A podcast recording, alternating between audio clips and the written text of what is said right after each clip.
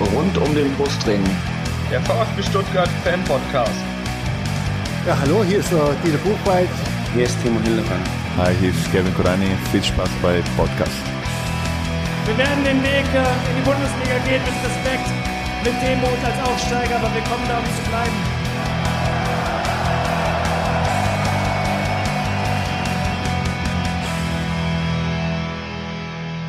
Herzlich willkommen zum Podcast rund um den Brustring. Mein Name ist Lennart. Und mein Name ist Tom.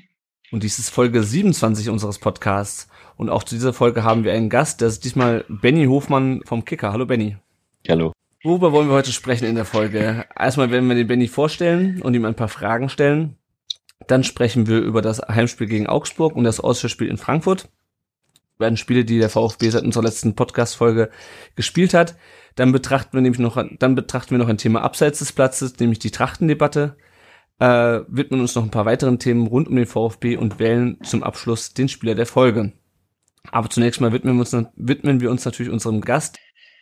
Wie bist du denn zum Kicker gekommen und was ist da dein Aufgabengebiet?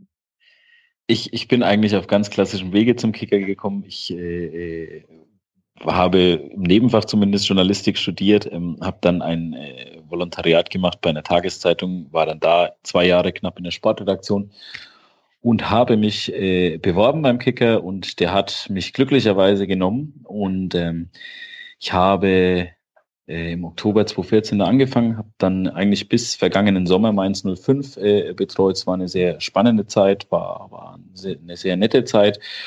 Und ähm, aktuell betreue ich sowohl den VfB gemeinsam mit dem Kollegen George Mosidis und äh, die TSG Hoffenheim gemeinsam mit dem Kollegen Michael Pfeiffer. Ähm, der ist euch sicherlich, oder die beiden sind euch sicherlich mhm. vielleicht auch im Begriff und den Hörern. Und ähm, ja, daneben mache ich auch noch äh, äh, gemeinsam mit, äh, mit meinem Chef ähm, auch äh, ja, auf dem Thema Sportpolitik einiges, also sprich DFB, FIFA, UEFA und was da noch alles, ähm, ähm, ja, dieses Thema oder was da noch alles in diesem Thema drinsteckt, ist ja momentan auch einiges, worüber sich schreiben lässt und wo sich recherchieren mhm. lässt. Auf jeden Fall. Ähm, ja, ansonsten ähm, bin ich dem Fußball eigentlich schon lange verbunden, als Kind und als Jugendlicher und als Erwachsener eigentlich bis vor zwei, drei Jahren gekickt. Ähm, ja, aber es lässt sich auch mit der Arbeit als, als Sportjournalist dann immer schwieriger vereinbaren, zumindest im Verein, ja. Mhm. Gutes Stichwort. Bist du denn Privat-Fußballfan? Also hast du einen Verein, auch wenn das als Journalist ja bestimmt ich, immer schwierig ich ist. ich, ich, würde, ich würde mich nicht als Fan bezeichnen, weil du sagst es, ähm, ähm, ich finde, das, das sollten Journalisten nicht unbedingt machen, ähm, ähm, sich als Fans bezeichnen. Ich ähm, war eigentlich in den 80ern, das rührt aus einer familiären Geschichte her, eigentlich ähm, als Kind äh, Fan vom ersten FC Köln, schlicht und einfach, weil das das erste Trikot war, das mir geschenkt wurde. Ähm, dann, äh, das will ich auch nicht verschweigen, äh, skandalös gab es in der Jugendzeit ähm, mal einen, ja, ja, wie soll man sagen, einen wahrscheinlich erfolgsbedingten Ausflug zum FC Bayern, aber bin dann eigentlich, ja, ja, das war eine kurze, schlimme Phase, aber wir kennen das alle. ja, ja. Ne? Die Hormone, der Körper verändert sich. man weiß nicht so genau, was los ist. genau, genau. Plötzlich ja, wacht man ja, in Bayern ja. Bettwäsche auf. Und ich habe, ich, ja, ich habe mich aber dann später wieder eigentlich zu meinen Wurzeln zurückbesonnen und ich würde, wie gesagt, wie eingangs schon gesagt, ich würde mich nicht als Fan äh, bezeichnen, aber ich äh, fieber ein bisschen mit mit dem FC. Ähm, ich gucke mir die Spiele gerne an. Ich finde auch den Verein nach wie vor sehr, sehr sympathisch. Ähm, war ja die letzten, sagen wir mal, bevor Stöger und Co. kamen und, und auch Alex Werle, der ja den VfB-Fans auch ein Begriff ist, ähm, war es ja eine sehr, sehr bewegte Zeit. Jetzt ist es ein bisschen ruhiger, gerade jetzt im Moment natürlich auch ein bisschen schwierig, aber ich verfolge das schon noch sehr, sehr aufmerksam. Ja. Sehr gut, dann kannst Klingt du uns ja nachher vielleicht ein bisschen Einblick zu unserem nächsten Gegner geben. Richtig. Ja, wenn du da ein bisschen, wenn du den ein bisschen enger verfolgst. Ähm, Zumindest verfolge ich es konsequent, ja. ja. Wollen wir schon auf die Hörerfragen hier eingehen, Lennart? Ja, würde ich, würd, würd ich sagen. Nee, ich hatte die eine nach vorne gepackt, weil die ähm, relativ allgemein gehalten noch ist. Ähm, Passt. Ähm, dann fangen wir dann nochmal mit Hörerfragen hier an. Der Ed Brustring 1893, das ist der Ron, fragt, mich würde mal die Außensicht auf den VfB und die Entwicklung äh, sportlich und vereinspolitisch seit dem Abstieg interessieren. Wohin geht's? Hast du da, oder wie, wie ist deine Meinung dazu? Natürlich ein sehr breites Thema. ja. Mit, mit Bitte um eine Antwort unter einer Stunde. Mhm, mhm.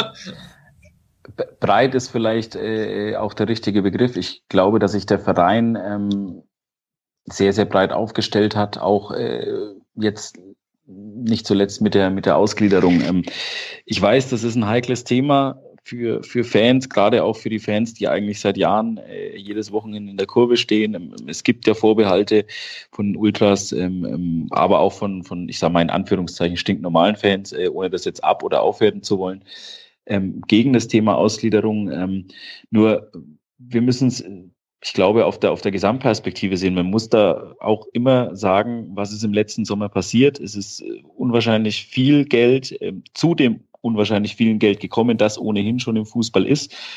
Und ähm, da glaube ich, dass so ein Thema wie eine Ausgliederung und, und ein Anteilsverkauf im moderaten Rahmen, ähm, es waren, äh, äh, also es war ja jetzt nicht irgendwie, dass man die Hälfte der Anteile verkauft hat, ähm, da ist das durchaus nachvollziehbar.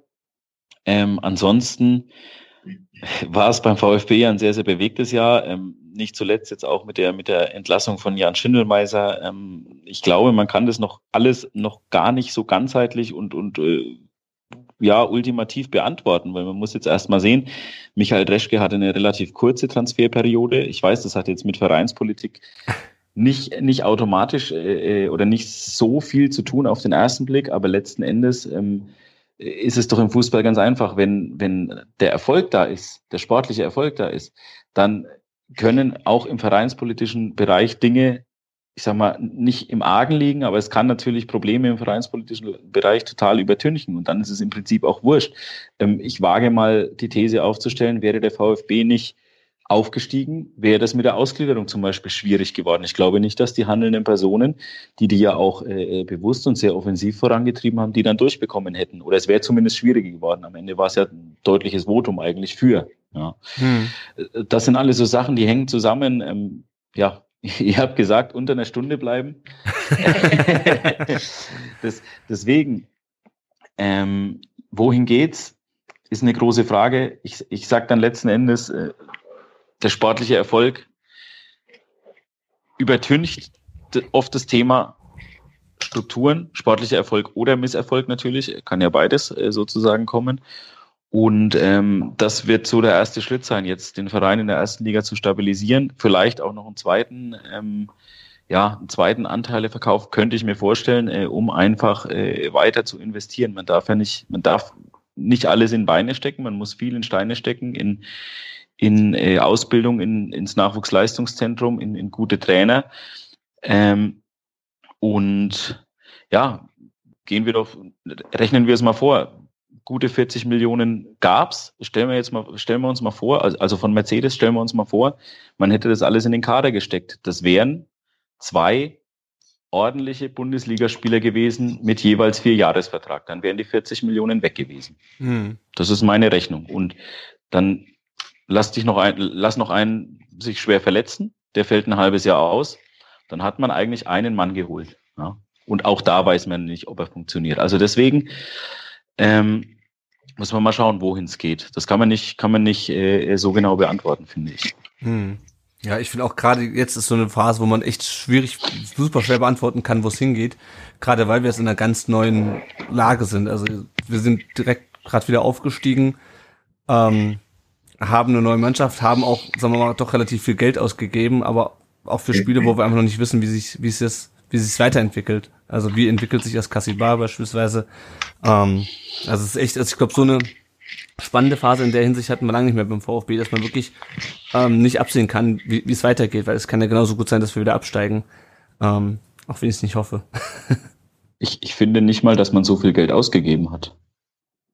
Na gut, Askasibar hat, glaube ich, sieben oder acht Millionen, was war es gekostet? Also fünf plus zwei plus also, eins. Genau, also man ja. kann sagen sieben und die eine ist dann optional, also zwei fließen wohl erst nächstes Jahr. Ähm, aber mhm. man muss es halt auch im Gesamtkontext sehen. Ich glaube, vor fünf Jahren äh, hätte man mit Fug und Recht sagen können, boah, das ist mal ein Einkauf, insgesamt wohl acht Millionen Euro. Mhm. Das ist viel Geld, aber ja, guckt euch mal an, was, was in diesem Sommer so geflossen ist. Also ja, Köln mit, mit 16 oder 17 Millionen für John Cordoba. Ähm, ähm, ja, also das ja. sind schon, das sind schon ganz andere Kaliber. Ja. Nee, klar, im, im Verhältnis ist das natürlich wenig, das stimmt. Ja. unfassbare Summen auf jeden Fall. Ja, brutal. Also. Ja. Ähm, der Ed VfB Wallace-Fan fragt, warum schreibt der Kicker nicht durchgehend korrekt VfB mit kleinem F? Siehe heute gerade auch Accountname. Wir schreiben auf Arbeitnamen doch auch korrekt. warum schreibt ihr denn das F groß? ich muss, ich muss ganz ehrlich sagen, ähm, mir ist es noch gar nicht aufgefallen, bis ich mir die Frage durchgelesen habe oder bis ich die Frage entdeckt habe. Äh, dazu muss man wissen, ähm, die Social-Media-Kanäle betreuen nicht wir als Vereinssachwalter oder als Vereinsreporter, die werden bei uns aus der Zentrale von der, von der Social-Media-Redaktion betreut.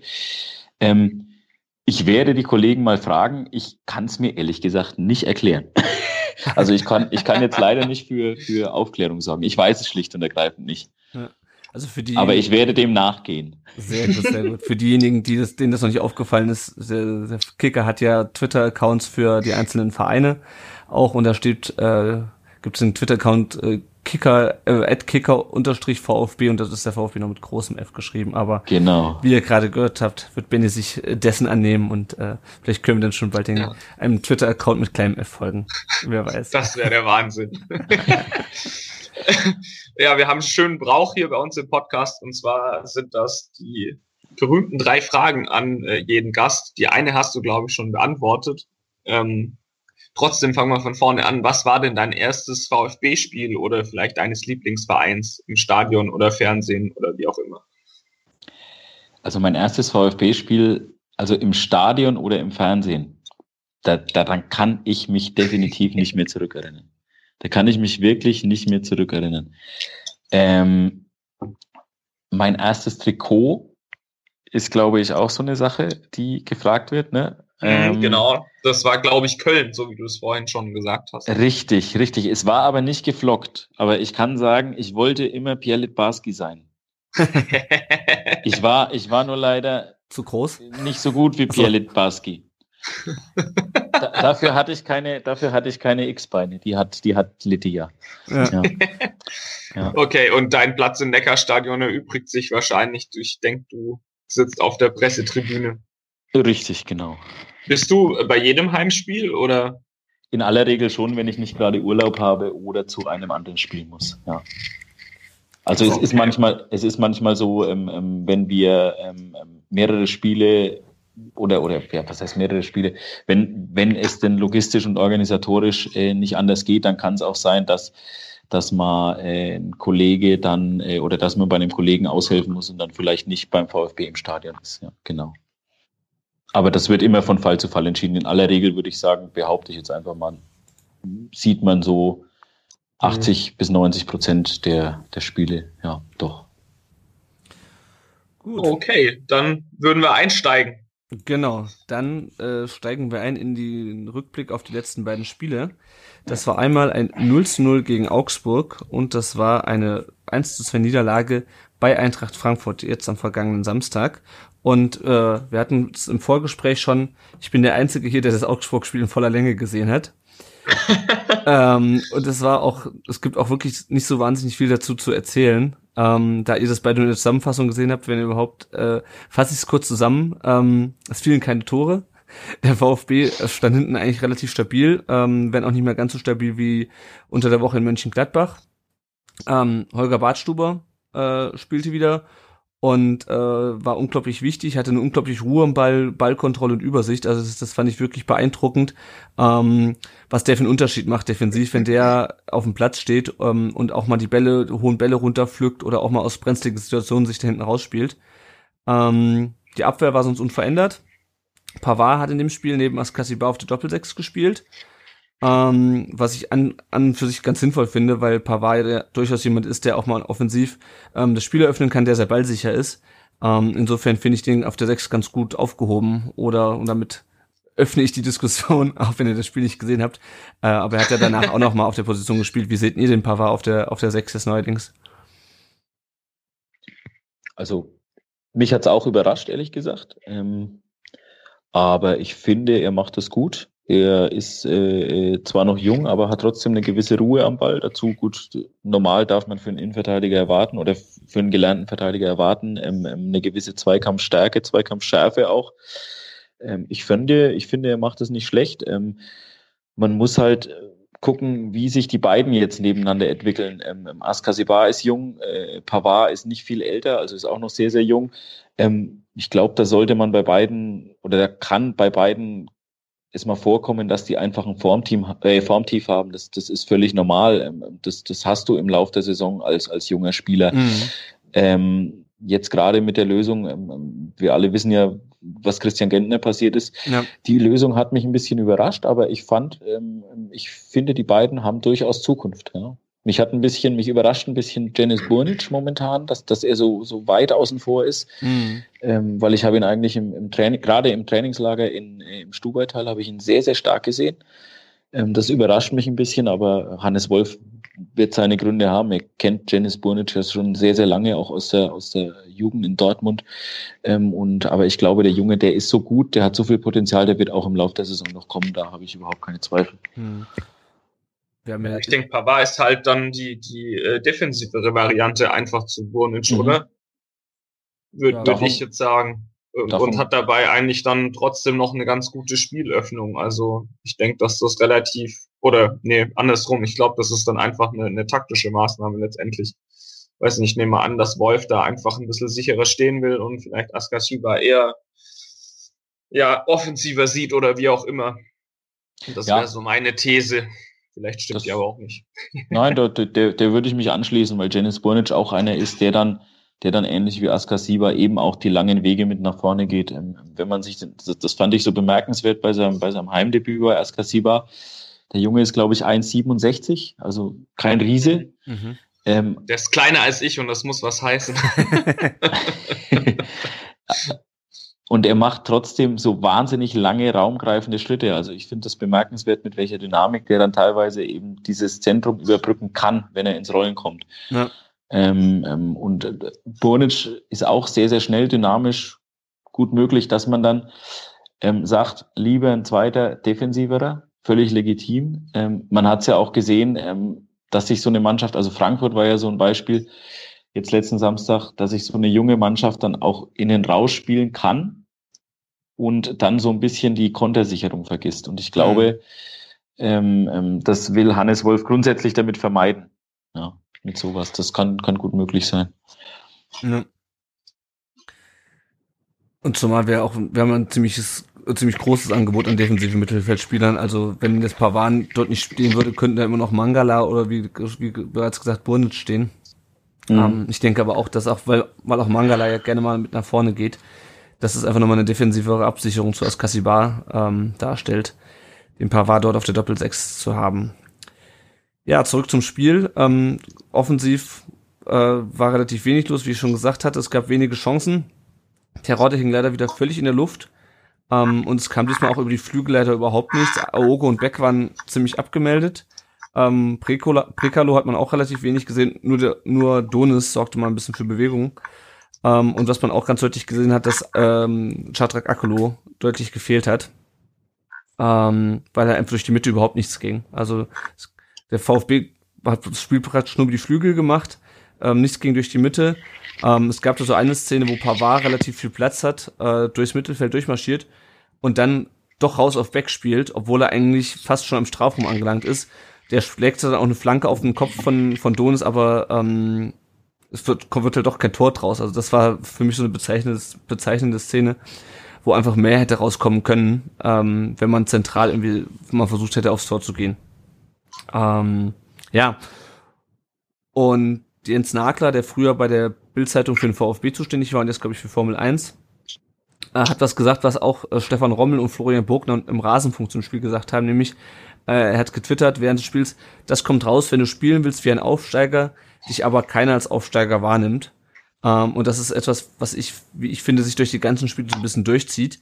Ähm, der VfB wird nicht so wirklich als, als Aufsteiger wahrgenommen und äh, dementsprechend ähm, ja, wird er halt auch nicht äh, rennen die gegnerischen Mannschaften auch nicht wie wild drauf los, sondern sind da selber auch auf, darauf bedacht, hinten sicher zu stehen, wie Augsburg das ja auch getan hat. Ähm, ja, was meint ihr zu der, zu dem Tweet von, von Jens Nagler oder zu, zu der Aussage? Seht ihr das auch so?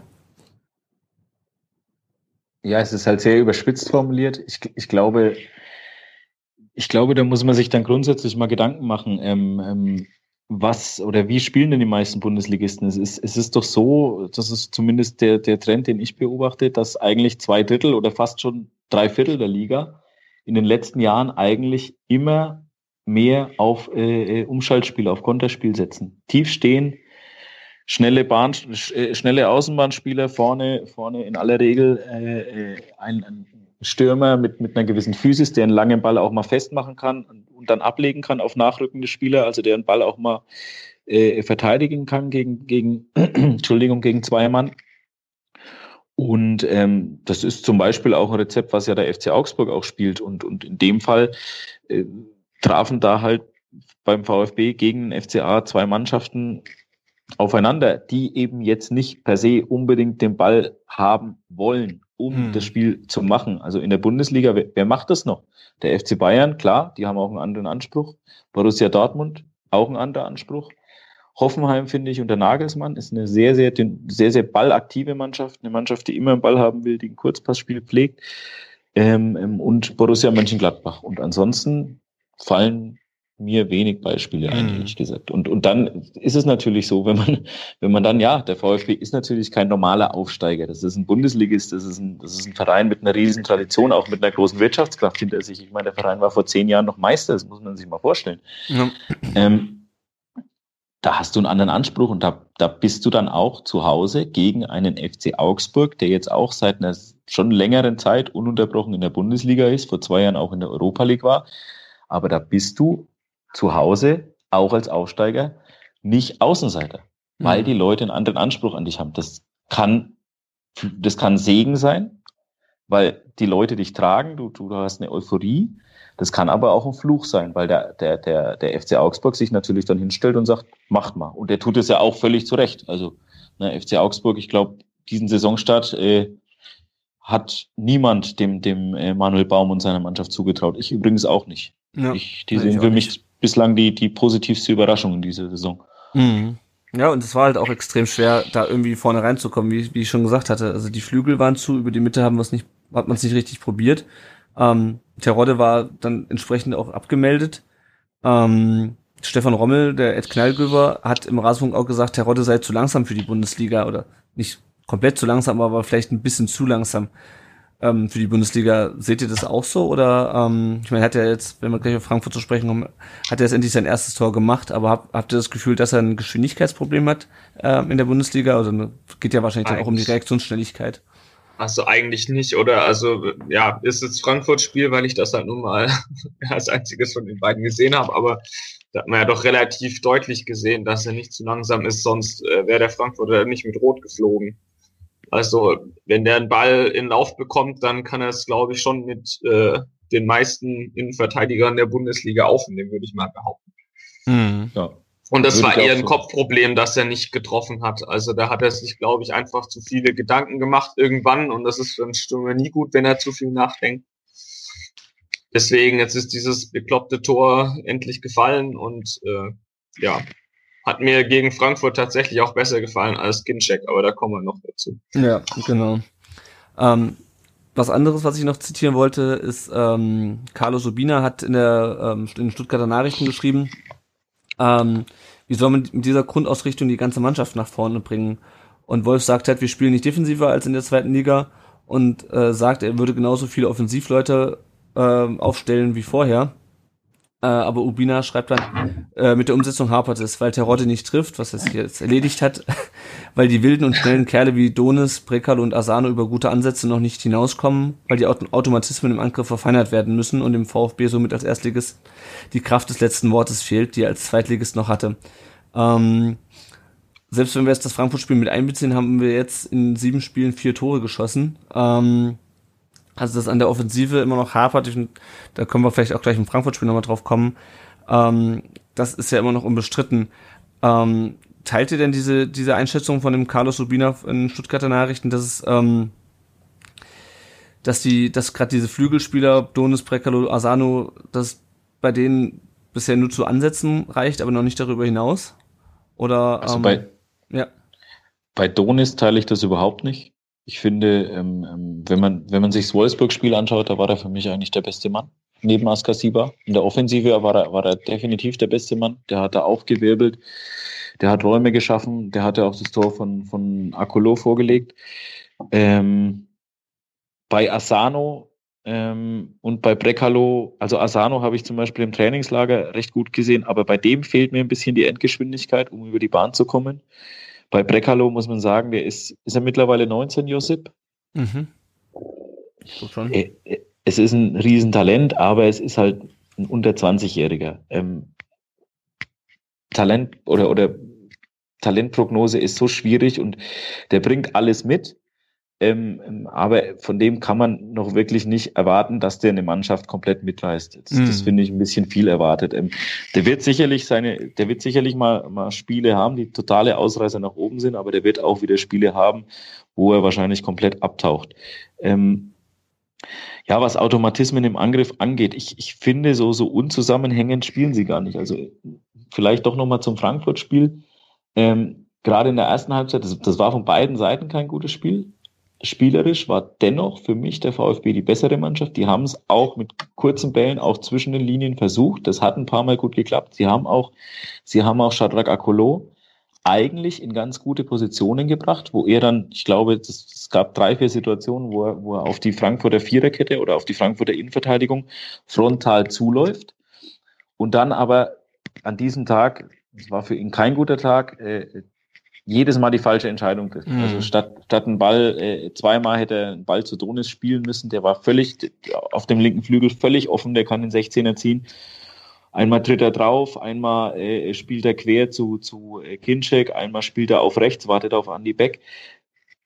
Das sind dann falsche Entscheidungen. Ähm, ähm das, das gibt so Tage, aber ich finde, so zusammenhanglos ist es nicht. Es, es wird ein bisschen, ähm, ähm, ja, vielleicht auch unter dem Eindruck jetzt der, also jetzt gar nicht von, von Carlos Urbina, den ich total schätze und, und, und auch sehr mag. Ähm, aber ich glaube, so dieser Eindruck jetzt, äh, Frankfurt 1-2 verloren, äh, gegen einen wirklich schwachen Gegner, da wird jetzt ein bisschen viel reininterpretiert, glaube ich. Ja. Wobei der, der Artikel war, glaube ich, vor dem Frankfurt-Spiel. Das war. Ja, ja, das, das meinte ich auch. Das, das meinte ich auch. Also jetzt allgemein, glaube ich, mhm. von, von, von den Fans. Äh, da wird so ein bisschen uh, äh, Teufel an die Wand malen und ich glaube, man muss, ein, man muss dann auch die Probleme nicht heranschreien. Klar, es gibt viel zu verbessern, aber das haben, glaube ich, 60 Prozent der Bundesligisten auch in der Offensive. Mhm. Ja, also was ich finde, was man auf jeden Fall gegen Augsburg gemerkt hat, äh, ist, dass ähm, Kolo auf jeden Fall gefehlt hat, weil der vorne doch nochmal eine ganz andere Unruhe reinbringt beim Gegner, mhm. ähm, als die anderen Offensivspieler. Weil äh, gerade Beck und äh, Ogo, äh, die Flanken sind halt doch manchmal schon ein bisschen absehbar ähm, und versanden dann halt auch meistens, weil es halt auch nicht mehr die zweite Liga ist, sondern, sondern die erste. Ähm, und da hat man schon durchaus gesehen gegen Augsburg, dass äh, Okolo da viel hilft. Ähm, dass er dann gegen Frankfurt leider nicht getroffen hat, ist halt, war halt Pech. Also die Chancen hatte er, aber wie du gerade mhm. sagtest. Ja. Viel weiteres werdet ihr zu dem Spiel wahrscheinlich nicht haben, weil ihr es nicht gesehen habt. es war auch wirklich nicht so ereignisreich, deswegen brauchen wir da auch nicht viel ähm, viel mehr Zeit drauf verschwenden. Zwei Sachen noch. Ähm, der VfB hatte diesen Spiel ein Sondertrikot. Ich weiß nicht, ob ihr das nach, im Nachhinein noch gesehen habt. Äh, ein Fritzle-Trikot ja. mit äh, grünen Rückennummern hinten, einem Fritzle-Gesicht auf dem Bauch und äh, hinten auch nochmal Namen, glaube ich, um die um die äh, Rückennummer drumherum. Also offensichtlich die Mitglieder des Fritzle-Clubs, des Kinderclubs beim VfB ich finde die Idee ja grundsätzlich nett. Also es war anlässlich des 25. Geburtstag des äh, Geburtstags von Fritzle, dem Maskottchen des VfB. Ich fand nur die Umsetzung absolut hässlich. Also ich, als ich das das erste Mal gesehen habe, dachte ich, das sei ein Spaß. Ähm, ich meine, letztendlich ist es ist es nicht kriegsentscheidend, aber ich fand schon extrem hässlich. Also vor allem mit diesem Krokodilsgesicht auf dem Bauch. Ich weiß nicht, wie, wie, wie ihr das fandet. Ja, hässlich, aber bringt vielleicht die Fans von morgen. Also ich bin damals, damals, muss man jetzt mittlerweile auch schon sagen, auch übers Fritzle zum VfB gekommen. Echt? Da gab es zwar keinen, äh, ja, damals schon so ein bisschen. Also ich habe dann immer so eine Fritzle-Fahne mit Tor drauf. Das ist süß. Das fand ich schon ziemlich geil, habe ich nie erzählt. Ist vielleicht auch ein bisschen peinlich, aber hm. ja, wir, wir deswegen, ich finde es ganz gut. Ich glaube, ich glaub, den Kindern gefällt's und dann passt das auch. Solange wir das Ding nicht in jedem Spiel haben, ist das für einmal, glaube ich, ganz okay. Tom, lass dir gesagt sein, lieber Fritzler als Bayern-Fan. Ja, das stimmt. So, soll, soll ich jetzt, soll ich jetzt meinen mein, äh, ästhetischen Kommentar zum Fritzle-Trikot geben? wenn, wenn du möchtest. also ich finde, ich finde, alles ist besser als die, als die äh, grellbunten Trikots mit der Farberwerbung vom VfL Bochum damals. Ja, wenn ihr euch vielleicht erinnern könnt. Ist schon ein bisschen her. Ähm, das soll überhaupt nichts gegen den VfL Bochum sei, äh, äh, äh, sein, äh, weil ich den Verein mag, aber die waren sensationell. Von mhm. daher, mein Gott, also. Gut, ähm, zum Abschluss zu diesem Spiel noch eine interessante Statistik. Dreimal in Folge zu Hause zu null hat der VfB zuletzt im März und April 2009 gespielt. Ja? 2009.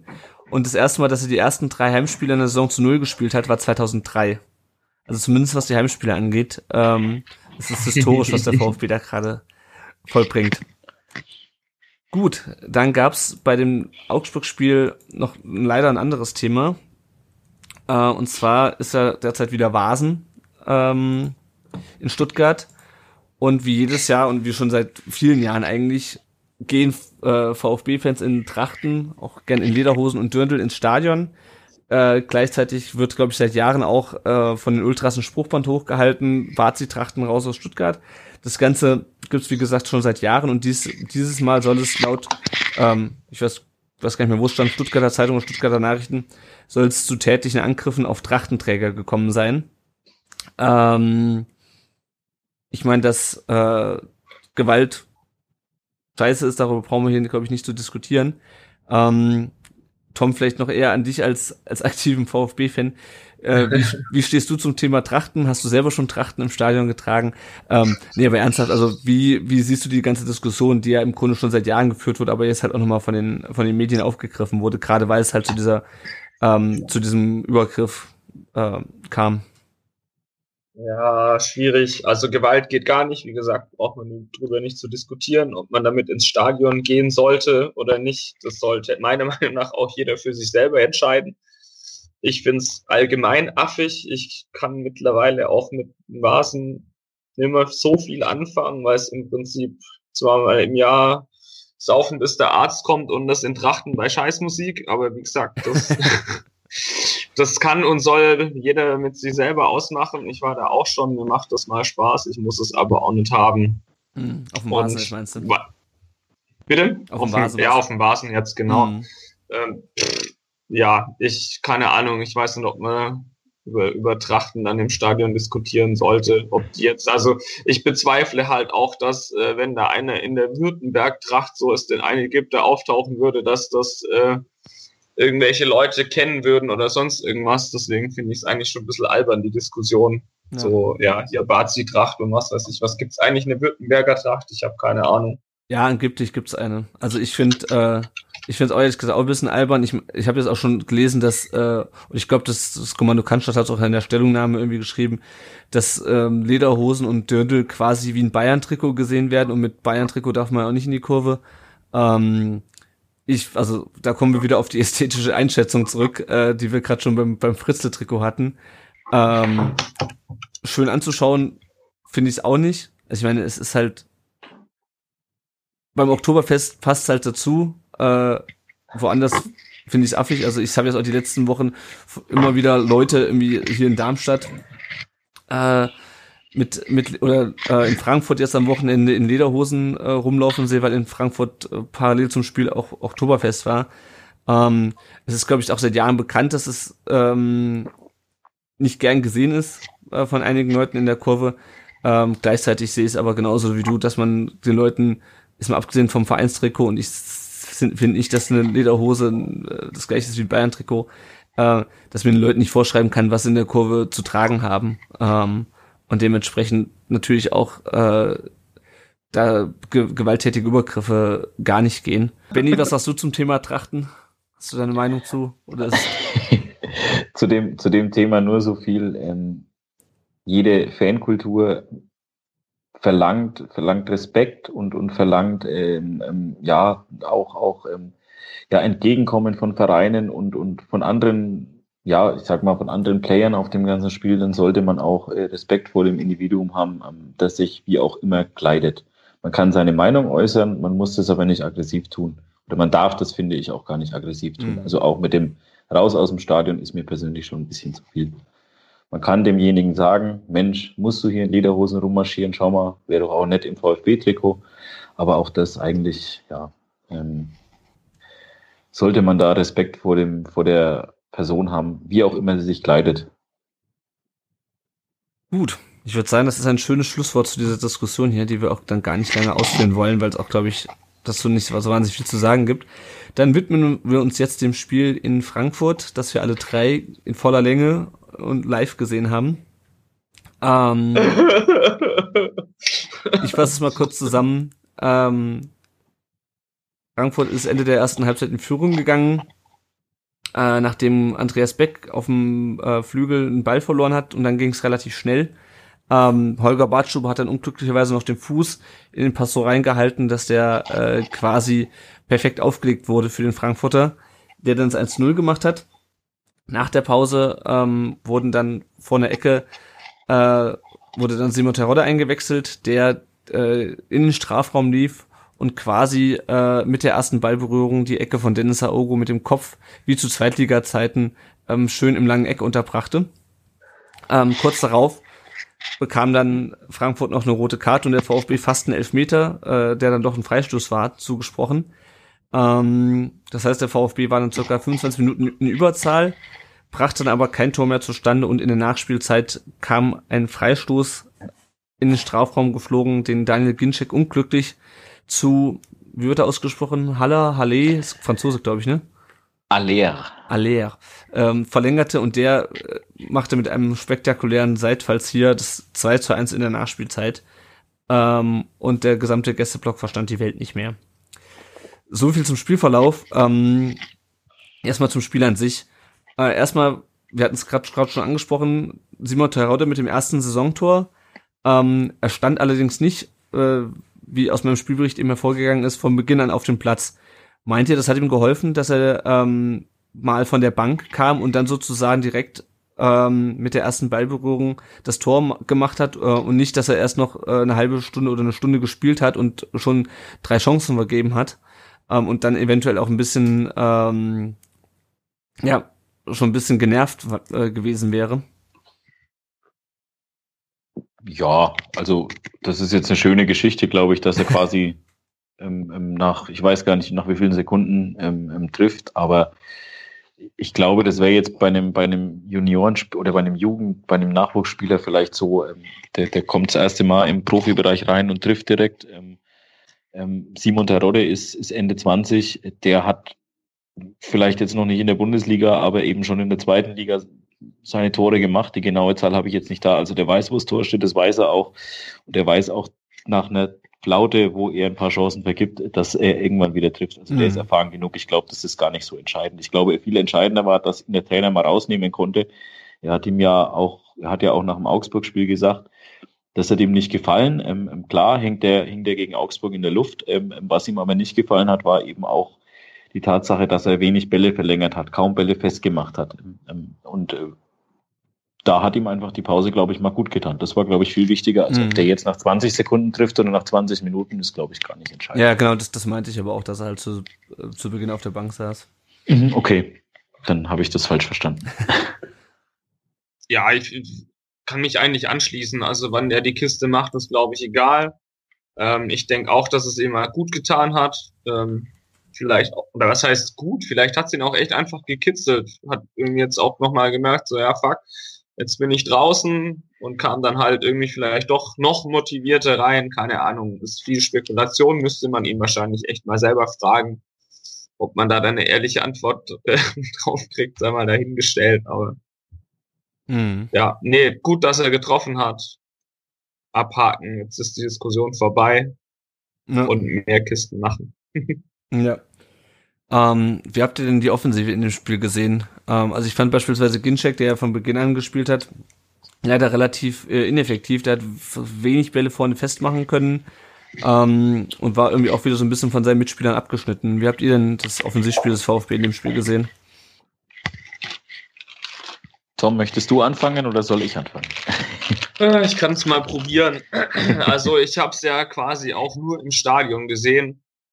Und was mir im Stadion schon aufgefallen ist, ähm, war irgendwie, dass das Offensivspiel dann meistens bei den Außenverteidigern aufgehört hat. Also wir haben meiner Meinung nach relativ viel über die Mitte probiert.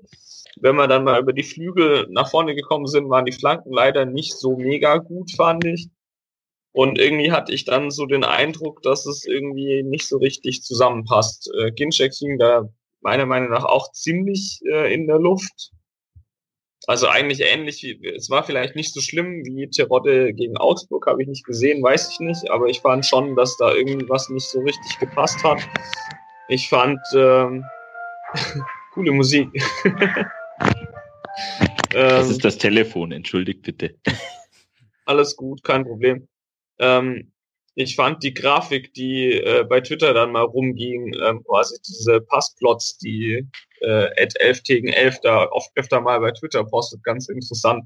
Ja, da hat man das nämlich auch gesehen, dass quasi ähm, die Pässe eigentlich oft zumindest bei den Außenverteidigern aufgehört haben und dann statt nach vorne eher wieder nach hinten rum gespielt wurden. Ist wahrscheinlich dann aber auch dadurch geschuldet, ähm, dass wir halt relativ lange in Unterzahl waren und da dann doch relativ viel hinten rum gespielt haben. Also Überzahl. ich würde mir einfach mehr. Bitte? Wir waren in Überzahl. Äh, meine ich doch in Überzahl. Pardon. Deutscher Versprecher. äh, es sah so aus, als wäre nur in Unterzahl. Nein. Äh, ja, wobei dieses, ähm, diese, diese Pass, dieses ähm, Diagramm, was du meinst, das bezieht sich nur auf die Zeit zwischen der ersten und der 61. Minute, ne? Ah, okay, hab, war das tatsächlich geschaut. das? Okay. Ja, ja, das ist vor dem, also als, ähm, noch, als noch 11 gegen 11 war. Ja, also mir, mir fehlt da schon irgendwie die Durchschlagskraft. Ich fand äh, Frankfurt extrem schwach. Das ist auch das, was ähm, eigentlich danach dann in der S-Bahn immer irgendwie äh, diskutiert wurde. Haha, die dummen VfBler kriegen äh, so ein Scheißspiel, das müssen die eigentlich gewinnen. Keine Ahnung, wie wir das gewonnen haben, so ungefähr. Und so, ähm, ja, gegen so ein Frankfurt musst du einfach drei Punkte mitnehmen, meiner Meinung nach. Mhm. Also ich wäre auch nach mit einem Punkt eigentlich nur bedingt zufrieden gewesen, glaube ich. Benny, wie siehst du es? Ja, also eigentlich in dem Verlauf musst du gewinnen. Ähm, ja, was die Offensivleistung angeht, ich habe es vorhin schon angesprochen, ich fand es auch in der ersten Halbzeit, es war, es war dünn von beiden, aber ich fand es auch nicht so dramatisch schlimm, weil, nochmal, es gab drei, vier Situationen, aus denen musst du halt dann einfach auch mehr machen. Ähm, was dann die Phase nach der roten Karte angeht, ja, das war, das war eigentlich gut. Ähm, ich fand es auch nicht so extrem, äh, äh, beziehungsweise gut, der, der Tweet hat es ja, glaube ich, nur bis zur 61. Minute dargestellt. Mhm. Ähm, das war dann ein total offener Schlagabtausch. Und da sah ich aber dann schon ein Problem, weil man hat auch schon so in der 70., 75. gemerkt, äh, als dann Willems auch kam bei Frankfurt, der hat auch einiges nach vorn gemacht über die linke Seite. Da, da hat man dann, das war total interessant. Willems ist defensiv überhaupt nicht mit Brekalo zurechtgekommen und Brekalo ist defensiv überhaupt nicht mit Willems zurechtgekommen. Hm. Das, das war wirklich ein total äh, äh, interessantes Duell, weil sie beide nach vorne richtig gute Akzente gesetzt haben, aber defensiv ja, Vogelwild waren. Und in dieser Phase hat der VfB, glaube ich, da, da hat die Kontersicherung gefehlt. Ähm, ähm, und da hätte ich eigentlich von, von erfahreneren Spielern erwartet, dass die da mal, keine Ahnung, Zeichen setzen. Äh, vielleicht hätte auch Hannes Wolf früher reagieren müssen, ähm, ähm hätte vielleicht äh, defensiv denkenderen Spieler dann für die Sechs nochmal bringen müssen. Mein, mein Ebenezer Ofori ist jetzt auch kein so defensiv denkender Spieler, ähm, hat dann natürlich auch ein ziemlich schlechtes Spiel gemacht in den letzten zehn Minuten. Ähm, ja, und ähm, da hat man, ich glaube, da hat man der mangelnden Erfahrung Tribut gezollt und dann natürlich auch diesem, auch wenn er sensationell schön war, ja, Glückstreffer im Endeffekt mhm. von Sebastian Aller, weil ich, ich glaube, den Ball trifft er jetzt nicht mehr so oft so. Der war auch wunderschön. Kriegt ihn auch nicht mehr so, ja, richtig, richtig. Ja, ja also Ginczek hat ja ein Tor vorbereitet, von daher. Ja. ja. Wobei ich jetzt ähm, das habe ich vergessen, was ich sagen wollte. Weißt du? Jetzt habe ich zu lange über, über den, die Vorlage vom Ginchek, achso genau. Wobei ich jetzt ähm, das mit der Erfahrung, ich sehe die Mannschaft als gar nicht so unerfahren. Ich meine, klar, wir haben natürlich viele junge Spieler, aber wir haben ja genau dafür auch Leute wie Aogo, wie Beck, wie Bartstube und äh, Zieler geholt, dass wir halt gerade Defensiv da nicht so leichtsinnig werden äh, oder generell als Mannschaft nicht so leichtsinnig werden. Ähm, das ist, also das ist eigentlich was, was ich überhaupt nicht verstehe, dass wir uns dann ähm, so ein Ding noch einfangen, beziehungsweise dass wir dann, äh, es war ja nicht das, also äh, das Tor, ähm, das war ja nicht die einzige Chance, die Frankfurt in Unterzahl hatte, die hatten ja nochmal zwei Eben. Chancen, ähm, Ja. wo Zieler dann noch klären muss. Und das habe ich ehrlich gesagt nicht verstanden, weil wir haben ja extra deswegen nochmal äh, erfahrene Spieler dazugeholt. Dass die Mannschaft insgesamt natürlich noch relativ jung ist, ist klar. Ja, fand ich auch spannend, dass ich, äh, sorry, ich dachte, du warst Ja, durch. ja. Mach ruhig. Äh, was ich auch spannend fand nach dem Abpfiff, also es war ja dann nach dem äh, Gegentor ja direkt Schluss, ähm, waren ja auch Zieler und Bartstube relativ lange zusammen und haben äh, geredet und sich furchtbar drüber aufgeregt. Also ich weiß auch nicht, ob sie es dann nicht geschafft haben, da ein Zeichen zu setzen. Also ich glaube, klar war es ihnen irgendwie schon, sonst hätten sie sich nicht so furchtbar, ja gut, nach dem Tor regst du dich so oder so auf, aber also da fand ich irgendwie spannend, dass die dann eigentlich eher mit sich selber beschäftigt waren, als da dann mal, ja, zu einem jungen Spieler hinzugehen, sagen so, auf geht's weitermachen, geht weiter nächste Woche oder so, aber ist vielleicht auch zu nah am Spiel, äh, ja, zu nah dann am Abpfiff gewesen oder was, aber so, ja, fand ich merkwürdig irgendwie. Hm. Ja. Ähm, wie gesagt, 2 zu 1 haben wir gerade schon drüber gesprochen. Ähm, Euphorie hat hat du gerade schon gesagt, Benny hat kein gutes Spiel gemacht, hat auch, glaube ich, davor einen Ball irgendwie relativ unkoordiniert ins Ausgetroschen, äh, der eigentlich ein Pass werden sollte, gerade als der VfB in der Vorwärtsbewegung war. Ähm, Mhm. Hat dann noch das Foul gemacht und hat dann damit sozusagen den, den Freistoß eingeleitet. Ähm, und was Ginczek sich dabei gedacht hat, er hat ja dann hinterher gesagt, er hat einen, ähm, er hat ihn schlecht getroffen. Ähm, lustigerweise, wenn man sich das in der Wiederholung, Wiederholung nochmal anschaut, steht Bartstuber direkt hinter Ginczek. Ähm, ich glaube, wenn er einfach nur weggeblieben wäre, ähm, dann wäre da gar nichts passiert. Aber wie du auch schon sagst, von mir wäre ja eigentlich auch, und gerade nach einer knappen halben Stunde in Überzahl, wäre mir eigentlich auch hier unentschieden, unentschieden zu wenig gewesen, gewesen. Zumal wir auch mal irgendwann die Punkte holen müssen. Also, dass dann am Ende gar kein Punkt äh, rausgekommen ist, das hat mich furchtbar geärgert. Ich bin auch jetzt noch ein bisschen heiser, weil ich mich so aufgeregt habe im Stadion. ähm, also dieser quasi am Ende dreifache Punktverlust oder mindestens einfache Punktverlust, das ist eigentlich was, was sich der VfB nicht leisten kann. Ähm, weil wo wollen wir sonst Auswärtsspiele gewinnen, wenn nicht gegen Frankfurt in Überzahl? Ähm, Also wer 17 Heimspiele gewinnt, holt 51 Punkte. Und, und die reichen ja wohl dicke. Also jetzt nicht, dass der VfB 51 Punkte Ja, ja. zu Hause holen wird, kann er ja auch gar nicht mehr. Aber also meiner Meinung nach musst du mit einem Punkt auch bei einem sehr, sehr schlechten Eintracht oder bei einer sehr, sehr schlechten Eintracht äh, musst du mit einem Punkt dann zufrieden sein. Weil du bist Aufsteiger. Wir hatten es vorhin davon. Mhm. Ja, VfB sp- spielt so, wie ein Aussteiger spielen sollte, aber ähm, oder es passiert, wenn du wenn du spielst wie ein Aufsteiger, aber keiner denkt, dass du spielst wie ein oder oder dich, dich keiner für einen Aufsteiger hält. In dem Fall musst du halt dann abgezockt genug sein, musst du in der 80. vielleicht merken, okay, es geht nichts mehr. Lasst Das- uns den Punkt hier mitnehmen, der kann am Saisonende Gold wert sein. Mainz 05 hat letztes Jahr bei den Bayern einen Punkt geholt, hat sich eigentlich geärgert, weil sie kurz vor Schluss das 2-2 noch kassiert haben. Also eigentlich waren sie schon 2-1 vorne. Am Ende war der Punkt entscheidend, sonst wären sie nämlich in die Relegation gerutscht. Also dann musst du abgezockt sein. Punkt ist ein Punkt. Der ist nicht wegzudiskutieren. Ja.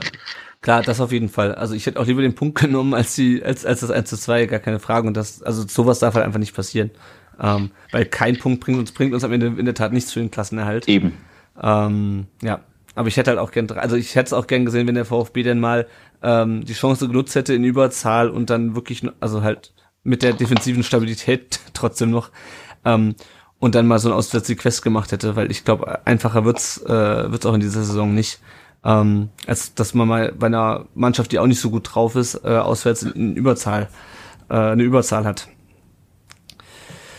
Ja, Hannes Wolf hat auch nach dem Spiel gesagt, ich habe keine Lust auf so eine Never-Ending Story, bei der wir auswärts jedes Mal da sitzen und sagen, wir haben aber ganz viel gut gemacht. Ähm, ich finde es gut, dass so beim VfB auch diese Geisteshaltung vorherrscht und nicht wie vor zwei Jahren äh, man sich so ein bisschen darauf ausgeruht hat, dass man ja eigentlich ganz gut mitgespielt hat und eigentlich ganz gut gespielt hat, aber trotzdem irgendwie die Punkte nicht mitgenommen hat. Ähm, also das sehe ich auf jeden Fall positiv, ähm, dass diese, dass diese Geisteshaltung so ein bisschen beim VfB jetzt nicht mehr herrscht. Ähm, weil das hatten wir nämlich auch vor zwei Jahren ganz häufig, dass dann die gegnerischen Trainer gesagt haben, ja, also der VfB, der steckt bestimmt nicht ab, die haben heute sehr gut gegen uns gespielt, aber verloren halt. Ähm, ja. Ähm, Nochmal kurz zum Thema Außenverteidiger, ähm, und da haben wir, glaube ich, auch noch gleich eine Frage zu ähm, Thema Insua. Es hat heute ähm, stand heute im Kicker und ich glaube, der George Moisides hat's geschrieben. Oder hast du es geschrieben? Das war George. Das war der George, genau. Ähm, dass Insuya ja gerne schon gegen Köln wieder spielen wollen würde. Ähm, Hannes Wolf aber gesagt hat, äh, wart mal ab, ähm, so, das kommt wahrscheinlich noch ein bisschen zu früh.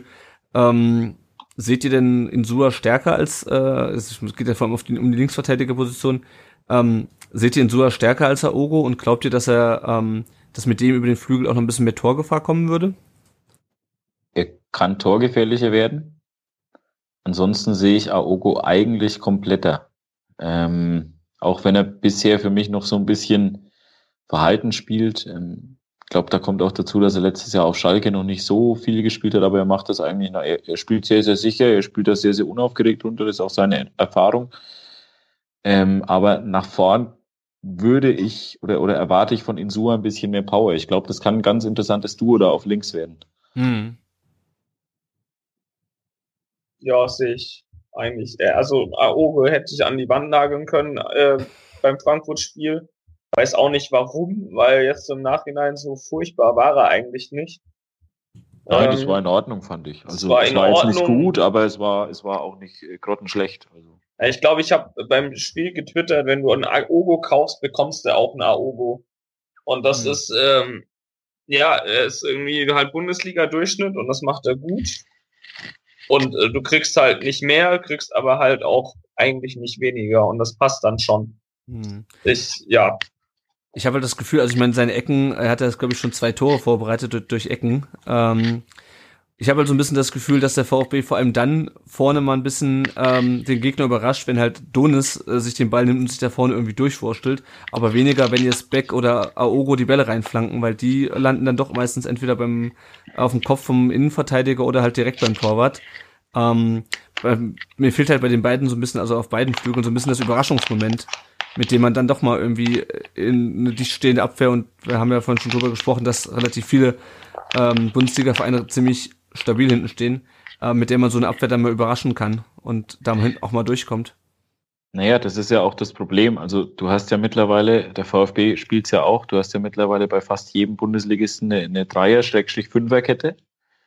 Ähm, und dadurch hast du auf der einen Seite mehr Breite im Spiel bei beiden Mannschaften. Ja, also Frankfurt hat mit Viererkette agiert, wenn ich Mhm. mich richtig erinnere. Genau, ja, ja. Haben dann umgestellt mit Russ. Äh, allerdings äh, war das nur von kurzer Dauer wegen der roten Karte von Fallett oder für Fallett. Ähm, äh, aber genau, worauf wollte ich hinaus? Ähm, dadurch, dass viele Mannschaften mit Fünfer Dreierkette agieren, kommst du offensiv natürlich nur noch selten zur Grundlinie, weil einfach die Räume noch ein bisschen äh, dichter sind. Also du, du brichst nicht mehr so einfach durch. Und an sich sind Aogo und Beck von der Technik her auch Spieler, die, die diese Flanken aus den Halbräumen schlagen können, also aus dem Halbfeld so. Mhm. Wir haben jetzt gerade bei beim FC Bayern mit Willi Sagnol die personifizierte Halbfeldflanke auf der Trainerbank sitzen. Von daher ist das wieder ein gutes Thema. ähm, die können das, aber sie kommen in der Tat selten durch. Ich weiß aber auch gar nicht, ob es so gewollt ist von Hannes Wolf. Also, dass, dass sie durchkommen, dass sie auf die Grundlinie stoßen. Ähm, wahrscheinlich eher im Gegenstoß, weil ansonsten wird ja sehr, sehr oft dann der Halbraum eben gesucht. Auf links dann, dann Tassos Donis, wobei der eher wirklich von der Bahn kommt. Auf rechts dann ähm, ähm, seit seiner Rückkehr wieder Shadrach Akolo, der ja dann aber auch sehr, sehr häufig in die Mitte zieht. Was Mhm. er auch soll, sonst, sonst beraubt er sich selbst seine Torgefahr, weil der Junge ist unheimlich torgefährlich. Ja. Gut, dann würde ich sagen, ähm, machen wir mal einen Strich unter die beiden Spiele. Wir haben zu dem Thema ähm, Offensive auch gleich noch eine, äh, eine Hörerfrage, deswegen würde ich dazu gerade überleiten. Äh, und zwar hat der at BrainTrain21 äh, mehrere Tweets äh, in einem Thread geschickt, die ich jetzt mal vorlesen werde und dann können wir mal schauen, ob wir dazu was sagen können. Und zwar schreibt er, mich würde das Thema fehlende Verbindungen, fehlendes Pass- und Kombinationsspiel unserer Offensive interessieren. Am verlinkten Tweet, das war das, was der Tom vorhin ähm, schon erwähnt hatte, diese Pass-Map. Äh, am verlinkten Tweet sieht man ja, dass, dass es vorne fast keine Verbindungen gibt. Das war nicht nur gegen die Eintracht so, sondern liegt vermutlich daran, dass wir vorne viele schnelle 1 gegen 1 Spieler haben und zwei Neuner, aber keinen Offensivspieler, der gut kombinieren kann. Letzte Saison hatten wir mit Maxim, Manet und Insua, der im Ballbesitz meist vorgezogen als linke 8 oder 10 hinter der Spitze spielte. Ähm, und dann fragt er, wäre in deinen Augen Insua als linke Halbzehn im 5-2-2-1 eine Möglichkeit, die fehlenden Verbindungen zu schaffen? In meinen Augen oder in Toms Augen? In deinen Augen. eine linke, eine linke Halbzehn. Ähm, das ist jetzt schon mal eine sehr, sehr interessante Wortschöpfung, finde ich. Ähm, ich glaube, man muss auch da jetzt nicht, nicht alles immer so auf Positionsspezifisch ziehen. Also, äh, was mir bei Insua aufgefallen ist äh, in der Vorbereitung, ähm, da hat er, allerdings haben die da mit Viererkette agiert, bei den drei Testspielen im Stubertal. Da ist er im Prinzip bei eigenem Ballbesitz ähm, ähm, ist er eigentlich sehr, sehr oft zumindest mit auf die Sechs gerutscht, auf, auf äh, als ja, ob man es dann jetzt äh, sechs nennt auf der Halblinken oder Achter nennt auf der auf der Halblinken, das ist eigentlich relativ wurscht. Also er geht da schon sehr sehr sehr sehr stark mit den Aufbau und spielt dann auch diese tiefen Pässe in die Schnittstellen. Das ist jetzt die spannende Frage, wenn Insua zurückkehrt, wird dann der Hannes Wolf diese defensive Stabilität vielleicht opfern und umstellen auf Viererkette wieder, ja. Ähm, ob er ihn jetzt so komplett in dem System bringt, äh, äh mit Dreierkette, Fünferkette Aogo dann links und äh, ihn ins Mittelfeld stellt, das weiß ich nicht, das kann ich nicht beurteilen. Ähm, mhm. Eine Variante ist es, man muss halt sehen, ob es klappt. Ähm, glaube, er ist halt auch stark, wenn er mit ein bisschen Anlauf kommt, weil er einfach dann seine Dynamik entwickelt. Der, hat, der, der kann eine unheimliche Wucht entwickeln. Aber ja. nochmal, im Aufbau hat er halt sehr, sehr oft schon auf dieser Halbposition gespielt. Da, da ist er in Österreich im, im Trainingslager ist er eigentlich permanent auf diese Position gezogen. Ja. Mhm. Das kann, das kann ein Mittel sein. Ja. Aber auch immer gegnerabhängig. Ich glaube dann immer dann, wenn man, wenn man, wenn man ähm, ähm, ja, gezwungen ist, das Spiel zu machen, und das ist man auch als Aufsteiger häufig, gerade als Aufsteiger, wenn man VfB Stuttgart heißt und nicht, keine Ahnung, SC Paderborn, ähm, dann wahrscheinlich äh, äh, immer mal wieder. Ähm, Wäre interessant vielleicht äh, gegen Augsburg gewesen, so eine Variante. Mhm. Gut, dann frage ich mal weiter, weiter, weißt du, wie Wolf das sieht? Sieht er, also sieht Wolf so nur als Linksverteidiger oder auch im Mittelfeld? Äh, wenn wir Nein, das sieht, das, das sieht ihn sehr variabel. Der sieht ihn mhm. sehr variabel, weil sonst würde, hätte er diese, diese Ausrichtung ja nicht, äh, sonst hätte das, also umsonst hat er es ja nicht gespielt. Ja. Mhm. Gut, ich lese mal den sehr langen, die mehreren Tweets weiter vor. Welche anderen Spieler sieht er, also du, die diese Verbindung herstellen können? Wolf hat ja Mangala auf die Halbzehn eingewechselt. Von den Spielcharakteristika denke ich, dass Burnisch, denke ich aber, dass Burnisch fast noch die, best, die besser die notwendigen Schnittstellenpässe spielen könnte als Mangala. Ich mache hier nochmal kurz eine Pause, weil dann kommt noch eine andere Frage, die wir eigentlich schon mhm, beantwortet mhm. hatten. Also Mangala muss ich muss ich zu meiner Schande gestehen, habe ich einfach noch zu wenig gesehen. Muss ich ganz ehrlich sagen. Er kam, kam im Stubaital, glaube ich, weniger zum Zug als Janis Burnic.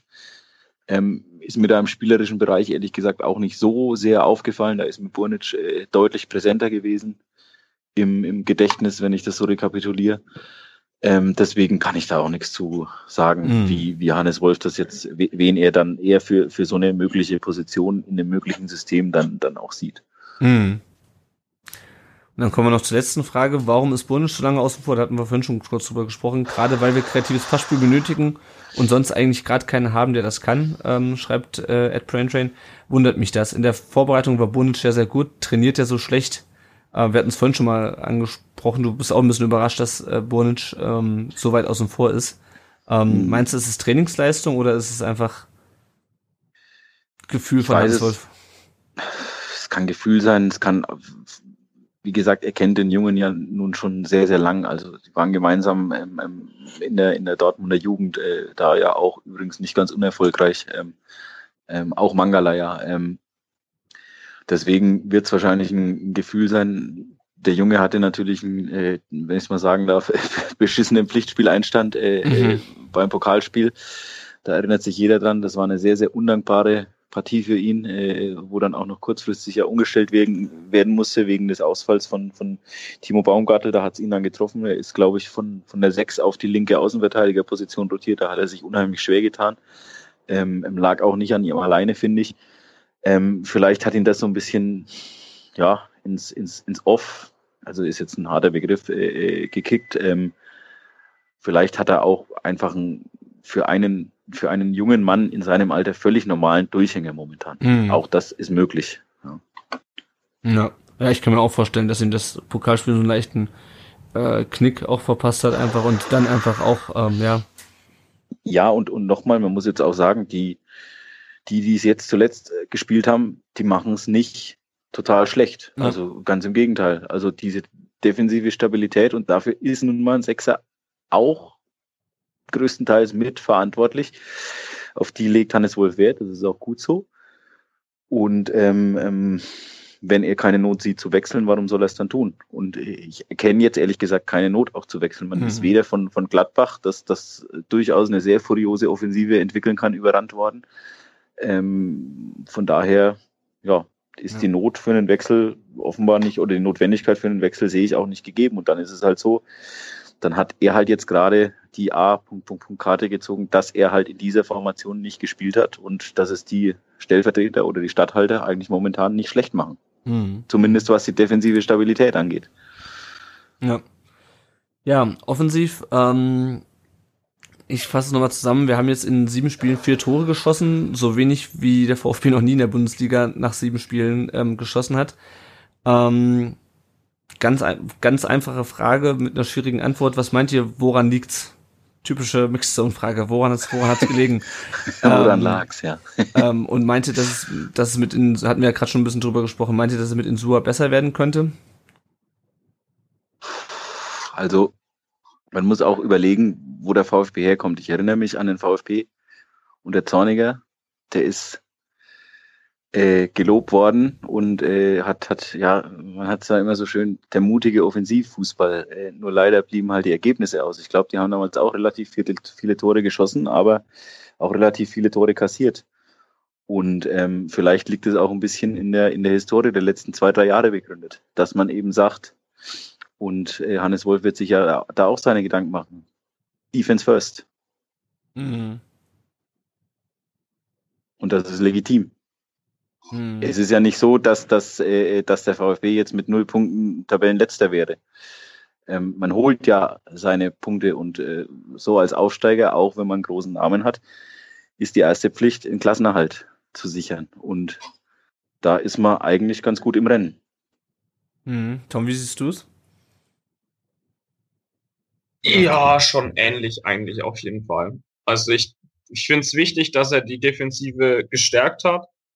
Und wenn man sich die Tore anguckt, die wir im Moment fangen, das verhindert keinen Trainer der Welt, weil also das Ding in Frankfurt, da verliert Beck unfassbar dumm den Ball, äh, Bartstuber stellt sich dusselig an, also ja, passiert mal, mein Gott. Ja. Aber ich finde es schon wichtig, erstmal ähm, defensiv richtig zu stehen und ich glaube auch, dass das äh, mit der Offensive dann mal noch kommen wird. Mhm. Dass man da dann vielleicht äh, ich, ich weiß aber auch nicht, ob da dann jetzt in Sua jetzt der, der Heilsbringer ist. Was mir noch äh, gerade noch einfällt, ist ja, wir spielen jetzt auch das zweite Spiel ohne Gentner. Mhm. Und äh, wir betreiben ja schon durchaus mal gerne Gentner Schelte. Ich finde bei beiden, ja okay, nee, bei beiden Spielen kann ich nicht sagen, ich habe Augsburg nicht gesehen, aber gegen Frankfurt hat man schon gesehen, dass ein Gentner dann doch mal fehlt. Weil der dann doch auch mal im Mittelfeld so ähm, ja, einfach Dinger zuläuft. Und ich, ja, ich, ja, ist müßig drüber zu diskutieren, ob wir den Punkt oder den Dreier mit Gentner geholt hätten, aber ich freue mich, wenn der Junge wieder zurück ist, weil ich glaube schon, dass man sieht, dass, dass er fehlt. Hm. Ja, und er bringt ja auch eine unheimliche Dynamik mit äh, aus dem Mittelfeld und Torgefahr. Ja. Ja. Also ich finde eher definitiv sagen, genau. von, der, von Torgefahr von der 6 ist Gold wert und ähm, die bringt er mit und da ist er Hannes Wolfsmann und umso bitterer ist jetzt für ihn persönlich sowieso und, und sportlich halt eben auch der Ausfall. Also mhm. um, umsonst ja. ist, er, ist er nicht der Kopf dieser Mannschaft. Mhm. Ja, also ich finde ich finde auch eher, dass das Gentner eigentlich so der, der Spieler ist, ähm, der schnellstmöglich zurückkommen sollte, meiner Meinung nach. Ich meine, ja, in Suak denkt, das wird eine ganz enge Kiste. Ob der dann an Aogo vorbeikommt, ob es dann besser wird, wird man sehen. Oder ob man dann für ihn das System ändert denke, Gentner ist wichtiger erstmal. Hm. Also seid ihr der Meinung, es ist nur eine Frage der Zeit, bis beim VfB auch die, die Offensive ein bisschen ins Rollen kommt, oder? Also die Qualität ist ja da, die personelle mhm. Qualität. Also man hat gesehen bei Donis, was er kann, man, man sieht bei Akolo, was er kann. Man sieht, wir hatten es vorhin von ihm, von, von Josip Brekalo, was er kann, ähm, sollte aber jetzt keine Heldentaten von ihm erwarten. Und, und auch Takuma Asano hat seine Qualitäten und, und auch die beiden Stürmer. Ich, ich bin bei Terodde trotz alledem auch ein bisschen skeptisch. Ähm, Aber so insgesamt ist, ist eben Daniel Ginczek, auch wenn er jetzt in Frankfurt kein gutes Spiel gemacht hat, ist er für mich halt der komplettere Stürmer. Ähm, aber auch da muss man jetzt sehen, der war jetzt wieder, ich glaube, fast einen Monat außen vor. Mhm. Es braucht halt seine Zeit, bis er auch wieder einfach äh, äh, ins Rollen kommt und, und einfach eine gewissen, einen gewissen Spielrhythmus hat und eine Sicherheit. Mhm. Ja, das war das, äh, das war die Vermutung, die ich auch hatte, dass bei ähm, Ginczek einfach das noch nach der Verletzung noch ein bisschen braucht, bis er da wieder ähm, voll im Spiel drin ist. Ähm, ich sehe es grundsätzlich, also ich bin grundsätzlich äh, schlage ich ihn auch noch nicht komplett die Hände über den Kopf zusammen. Ich habe eigentlich so ein bisschen das Gefühl, dass der VfB momentan, oder was heißt momentan, dass der VfB so ein bisschen leichtfertig ähm, dann doch die Punkte vergibt. Also klar, in Augsburg, äh, gegen, gegen Augsburg muss man nicht gewinnen, die haben einen super Saisonstart gemacht. Es war allerdings auch nicht unmöglich. Das gleiche gegen Frankfurt. Und auch in den anderen Spielen wäre durchaus mal ein Unentschieden statt einer Niederlage drin gewesen. Ähm, und das Problem ist halt so ein bisschen, wenn der VfB, also wenn er hinten gut steht und keine Tore kassiert, ist das schön, nur er kassiert halt, obwohl er hinten eigentlich relativ gut steht, kassiert dann hinten doch die Tore und hat aber dann offensichtlich nicht die Möglichkeiten, ähm, dann noch zu, draus zu reagieren, beziehungsweise wenn er es tut, wie gegen ähm, Schalke und gegen Frankfurt, äh, wo wir dann ausgeglichen haben, ähm, dann kassieren wir dann trotzdem noch weitere Tore. Ähm, also ich sehe das schon so ein bisschen brenzlig, dass der VfB halt eigentlich gut steht, aber trotzdem die Dinger, die, die Dinger kassiert. Ähm, wir haben jetzt, glaube ich, neun Gegentore. Ähm, also auch nicht unbedingt super viele sind sieben Spielen. Ähm, und auch die, äh, wie viele Punkte haben wir jetzt? Sieben? Genau, sieben, sieben ja. genau. Auch die sieben Punkte in, die, in den sieben Spielen, die wir jetzt haben, das, das ist alles noch im, sagen wir mal, im Soll. Ähm, ich finde nur, wir müssen aufpassen, dass wir das nicht so, ähm, aber das hat ja Johannes Wolf auch schon gesagt, ähm, dass wir halt auch mal ein Auswärtsspiel gewinnen, dass wir halt auch mal so ein Spiel wie in Frankfurt ähm, nicht abschenken oder halt auch gewinnen. Ich meine, Mainz und Wolfsburg, ähm, die beiden Siege, die wir bisher eingefangen haben, das war auch ein hartes Stück Arbeit, die waren aber auch wirklich beide sehr, sehr schlecht, fand ich, ähm, in den beiden Spielen. Deswegen, also, ich bin da nicht ganz so entspannt. aber es ist natürlich auch erst der siebte Spieltag.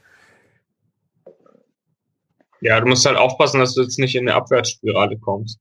Also. Ja.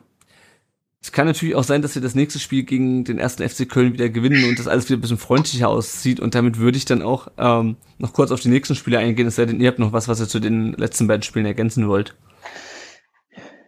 Von meiner Seite gibt es eigentlich nichts mehr zu ergänzen. Gut. Ähm, nach der Länderspielpause spielen wir am Freitag, dem 13., wenn ich es richtig sehe, gegen Köln ähm, zu Hause, die einen unglaublich schlechten Saisonstart hingelegt haben, die immer noch kein Spiel gewonnen haben ähm, und ich hatte das schon angekündigt, Benny, du als äh, Köln-Sympathisant, äh, äh, was ist da Nennen los? wir Sympathisant. Ja, genau. was ist da los in Köln? Tja, was ist los in Köln? Ja, wenig momentan. Ähm, keine Punkte. Das, das, also ich, ich kann es mir ehrlich gesagt ähm, ähm, so auch nicht so hundertprozentig erklären. Modest hat ihnen wehgetan. Vielleicht hat man es auch ein bisschen unterschätzt. Vielleicht hat man auch gehofft, dass John Cordoba, der in Mainz ja auch schon, sagen wir mal, leistungsmäßig wirklich sehr, das sehr ordentlich gemacht hat. Aber der große Torjäger war er eben auch in Mainz nicht. Ähm, ich habe das in Mainz aber auch immer so gesehen, dass er vor allem in der letzten Saison sich unheimlich viele Chancen selbst rausgearbeitet hat, rausarbeiten musste, weil da doch eine ja, spielerische Armut war ähm, ähm, die ziemlich erschreckend war. Äh, jetzt in Köln, also Modest muss man ja auch sagen, der hat ja nicht alle 25 Tore irgendwie per Solo von der Mittellinie gemacht letztes Jahr, sondern dem haben sie die Dinge auch hingelegt und er hat sie halt mit seinem Killer, Killerinstinkt verwandelt. Mhm. Vielleicht hat man in Köln äh, auf, einen, auf einen ähnlichen Effekt gehofft bei Cordoba. Jetzt haben die momentan spielerisch aber auch ziemlich große Probleme. Ähm, er arbeitet sehr viel, aber der Knipser fehlt halt am Ende. Mhm. Ja. Und auch spielerisch ist es momentan halt eben dünn, was der FC macht. Ich finde, bei denen gefällt mir die, die Ausrichtung auf der 6 momentan nicht. Da kommen mir zu wenig Impulse. Ähm, ähm, ja, also das ist eine, eine ganz komische Gemengelage und die kann saugefährlich werden. Mhm, zumal Cordoba jetzt, glaube ich, auch ähm, verletzt ist, wenn ich das richtig mitbekomme. Jetzt ist er auch noch, genau, jetzt ist er aktuell noch verletzt. Äh, jetzt ja. hat man mit Girasi noch einen hinten dran. Ähm, da weiß man noch nicht. Der, der war, als er nach Köln kam, eben lange verletzt. Da kann man jetzt auch noch nicht hundertprozentig sagen, schlägt, schlägt der ein auf Sicht, äh, ist auch noch ein junger Kerl. Das, Ähm, ist, das ist noch Pizarro ja. jetzt äh, dazugekommen, den die verpflichtet haben. Ja, Jetzt könnte man gehässig sein und sagen, da sieht man, wie, wie äh, verzweifelt die sind. Also ich glaube, er ist 39 geworden, nee, 38 geworden. Ich glaube 38, 39, Ja. neu- 39. Also da, da muss man jetzt kein, kein äh, Fußballlehrer sein, um zu sagen, das ist kein Perspektivtransfer. Der ist schon da, weil sie, weil sie, weil sie ganz augenscheinlich erkennen, wir haben ein Problem, was das Tore schießen angeht. Aber ich glaube, das Problem ist fast noch größer, was das Chancen rausspielen angeht. Mhm. Ja. Ich glaube, genau, Pizarro hat heute Geburtstag. Der ist heute 39 geworden. Herzlichen Ja. Glückwunsch. Und, und Claudio Ja, Pizarro. und das ist überhaupt nicht böse, ist überhaupt nicht böse gemeint gegen Claudio Pizarro. Den, den schätze ich als Typen, weil er nicht so, so 0815 glattgebügelter Profi ist, weil er immer einen lockeren Spruch auf, auf den Lippen hat und dass er aus, also der beste ausländische Torschütze der Liga ist, spricht ja auch für sich. Mhm. Äh, das muss man jetzt auch nicht weiter äh, erläutern, aber nochmal, er geht strammer auf die 40 zu. Strammer als ich. Ja, ja, der VfB gegen Köln ähm, hat ja auch nicht unbedingt die beste Bilanz. Ähm, was meint ihr, wie das Spiel ausgeht? Also ich habe so ein bisschen die Angst, dass wir wieder den perfekten Aufbaugegner für eine am Boden liegende Mannschaft spielen äh, und das am in die Hose geht. Aber das ist vielleicht auch nur mein äh, antrainierter VfB-Pessimismus. Tom, was meinst du? Ich glaube, wir gewinnen das 1-0. Ich halte nichts davon, Spiele schon von vornherein verloren zu geben. Das wird schon laufen. Also bin mir eigentlich, also pff, sehe eigentlich keinen Grund, warum man da nicht äh, gut aussehen sollte gegen die.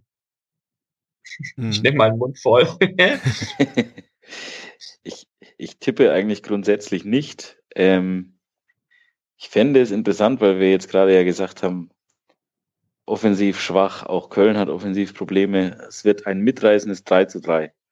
In, in beiden und in beiden offensiven Platz der Knoten dann für die folgenden Wochen. Ähm, nein, also ich tippe grundsätzlich nicht. Deswegen, Mhm. wer weiß, was jetzt in der Länderspielpause passiert, wer sich verletzt, wer Ja, irgendwie, stimmt. keine Ahnung. Also Mhm. das ist, äh, das ist äh, Glaskugelblickerei. Ja. Was, ganz noch, was noch ganz interessant ist, beim äh, ersten FC Köln war am 25.09. an einem Montag in dem, die Mitgliederversammlung, wo es, wenn ich das richtig zusammenfasse, darum ging, ob der, also die haben ja schon ausgegliedert, schon vor Jahren, ob ähm, man Anteile verkauft und es ging, glaube ich, auch um den Stadionneubau.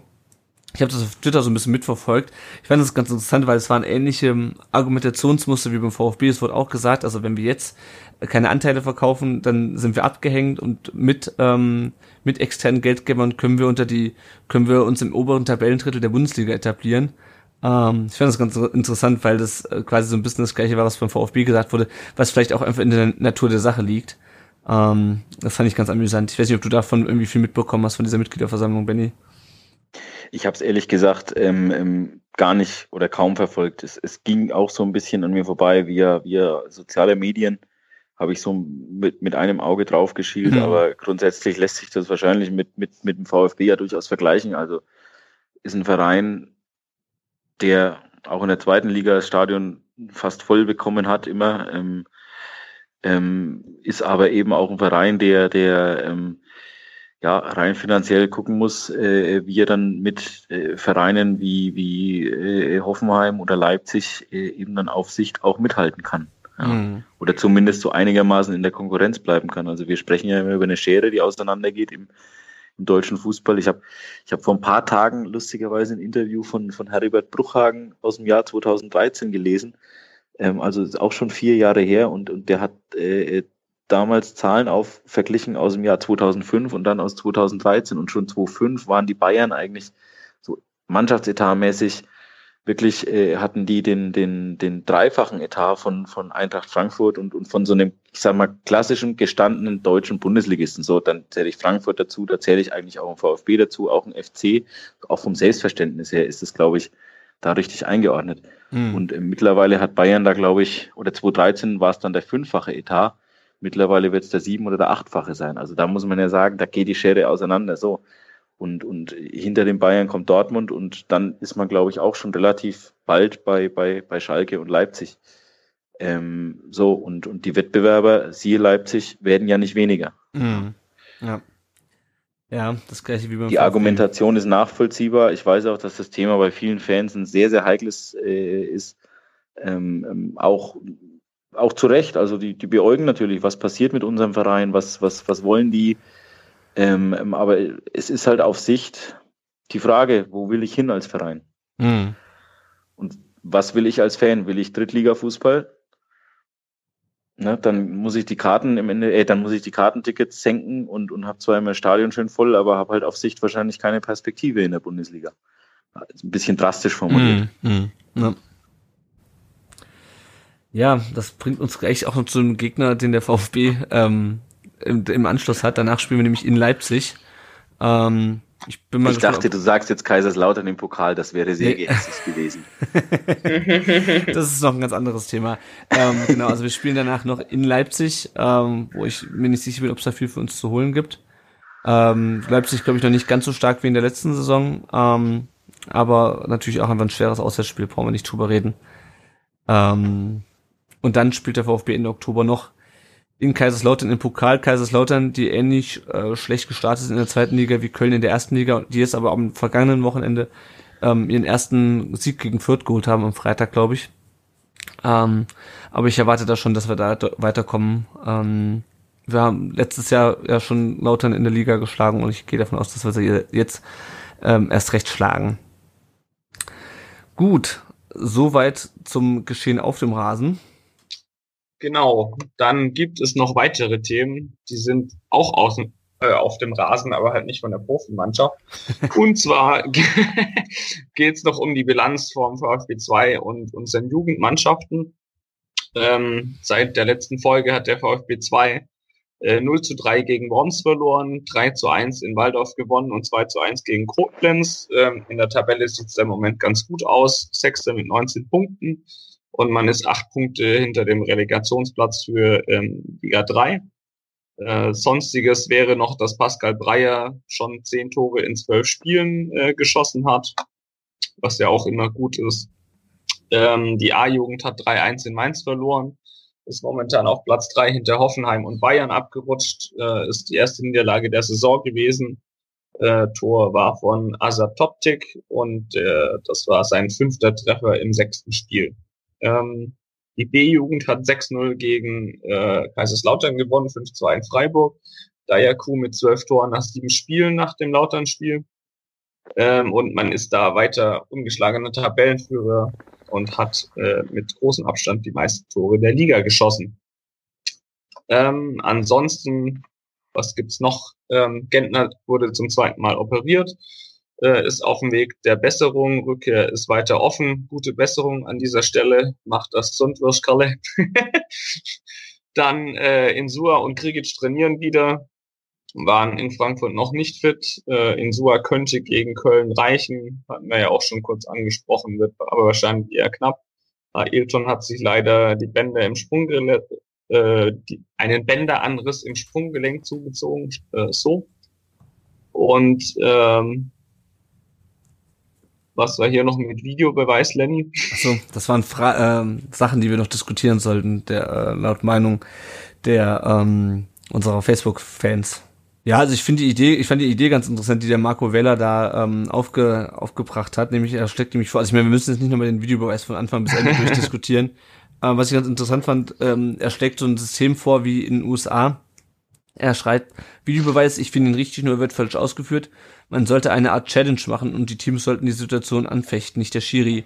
Und Danilo Kontelmann schreibt, genauso sehe ich das auch, beispielsweise eine mögliche Challenge, eine mögliche Challenge pro Halbzeit pro Team oder so oft der Trainer will, aber wenn er falsch schickt, dann ist die Möglichkeit der Challenge im Spiel für sein Team weg. Also das ist ja beispielsweise, glaube ich, im Baseball so oder im, weiß nicht, wie es im Football ist. Ja, dass Football man, hast du, glaube ich, äh, wird das über die Auszeiten geregelt, meine ich. Ja, genau, dass du halt, dass ähm, du also ich weiß, dass es beim Baseball so ist, dass du, glaube ich, pro Spiel äh, eine bestimmte Anzahl von Malen äh, sozusagen die Entscheidung des Schiris anfechten kannst. Ähm, und danach ist aber auch Schluss. Das heißt, es geht dann sozusagen dann vom Trainer aus und nicht von dem, nicht vom Schiri. Ähm, ich weiß nicht, wie, wie seht ihr die Idee? Also die Challenge hat Charme, finde ich.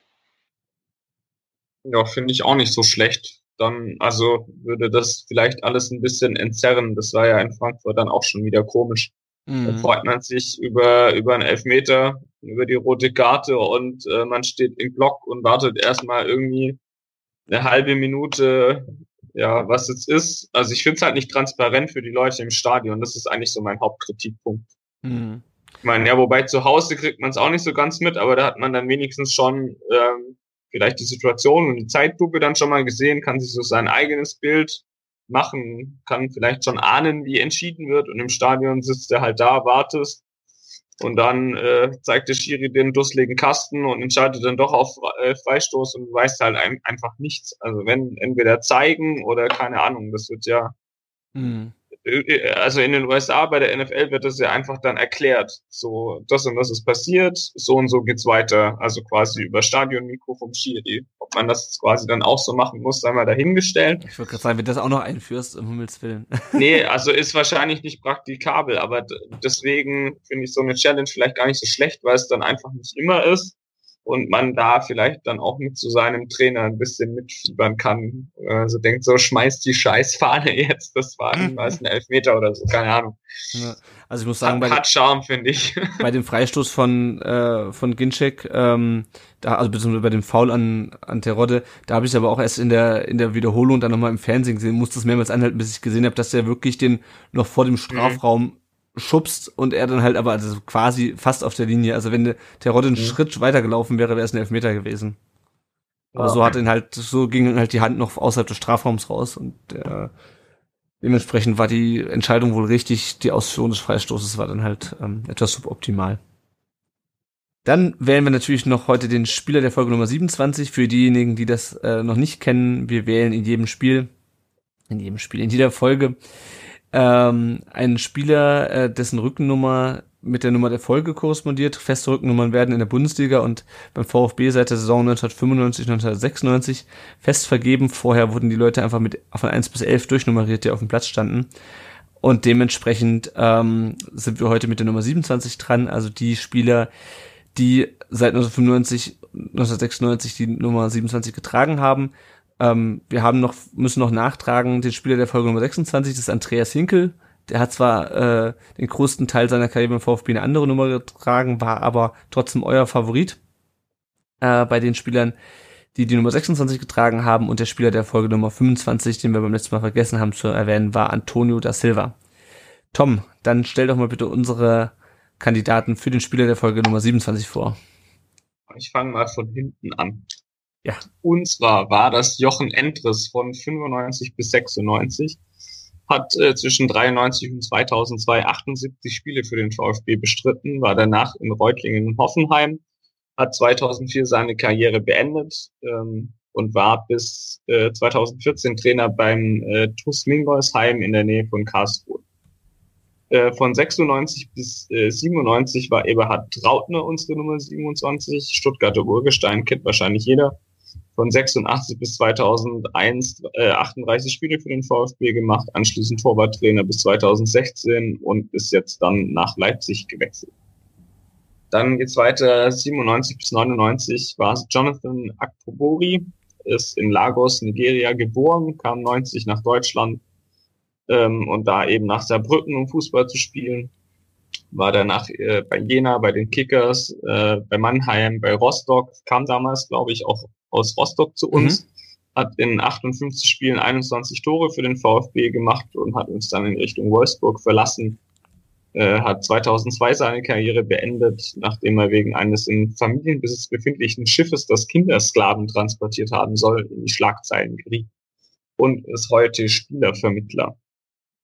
Von 99 bis 2000 haben wir noch Sveto Ristic im Angebot kam 95 von Zagreb nach Reutlingen, war von 97 bis 2000 beim VfB, fünf Tore in 47 Spielen, war 05, 06 nochmal für die zweite Mannschaft äh, aktiv und hat 2011 seine Karriere in Sandhausen beendet.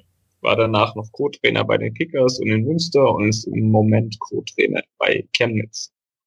Dann Timo Benzel von 2000 bis 2001 kam 94 aus Ulm, blieb bis 2003 beim VfB, ging dann nach Lautern, war Nationalspieler im Team 2006, hat ähm, 2015 seine Karriere in Elversberg beendet, war danach U23-Trainer dort ähm, hat seinen Vertrag aber dieses Jahr noch dort aufgelöst, um äh, seinen Fußballlehrer zu machen und ähm, hat 2003 das entscheidende Tor in der Champions League Gruppenphase gegen die Rangers geschossen, das den VfB damals ins Achtelfinale brachte.